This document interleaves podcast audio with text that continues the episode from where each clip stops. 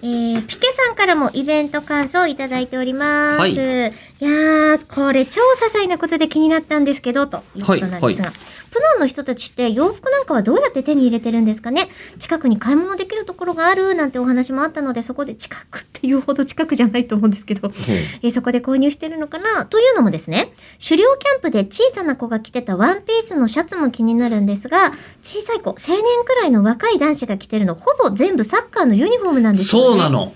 女の子でも着てる子いました。うんマレーシアってサッカー人気がすごいので、安く売ってるのかなにしても多い。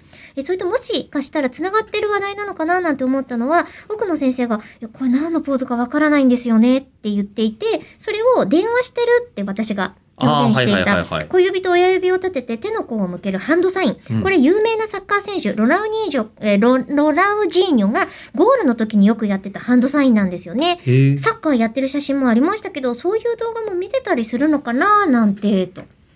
見てる。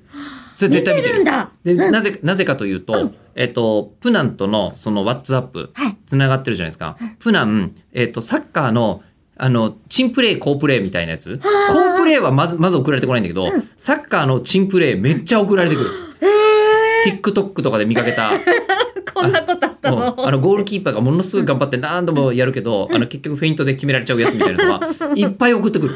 だへかーらサッカーは知ってるし、やるし、だけど点差つけることには興味がないみたいなそうなんですよね。感じだうまっさんたがです言っね。てましたねで。サッカーユニフォームは憧れで着てるわけじゃないんじゃないかな。あれって、そう、洋服も自分のってことがないんですかあーどうだあるんじゃないそれかな。で自も分のもの。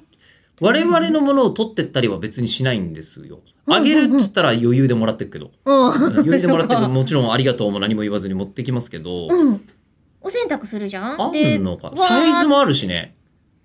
さ、同じぐらいの年代の子とかがいたらさ、うん。着ちゃうんじゃないって話を聞いてるででとも民族的には。なんとも思わない気はしますが、なんとなく自分の気に入ってるものはありそうな気はしますそっね。かそっか。え、うん。あの、パンツってあるんですかパンツパンツあるんですパよンツ。履いてんだ。ここが一番の謎なんですよ。あんだけ裸んぼでみんなうん歩いてんのに、で、じゃあ、あのそこで水浴びしましょうと。うん雨水使って水浴びしますみたいな話になった時に、うん。パンツだけは、うんあの、タオルの下で着替えなさいって、奥野先生も言うし、私もそうしてたんですけど、ある種神聖な部位なの今かな更そこだけは守んのかがわからないんですよ。不思議ですええこねれ。だからまだ奥野先生に聞き損ねてるところなんですなんで、うん。ポッドキャスト延長戦のやつですよね、これそうでね。すね。女性はブラジャーしてんのかなとかも気になっちゃってしょうがなかったです。それ聞けないんだよね。そうそうそうですよね、現地うん。やっでぱ。誰か女性で行くべきだと思うんですよおね。願いします。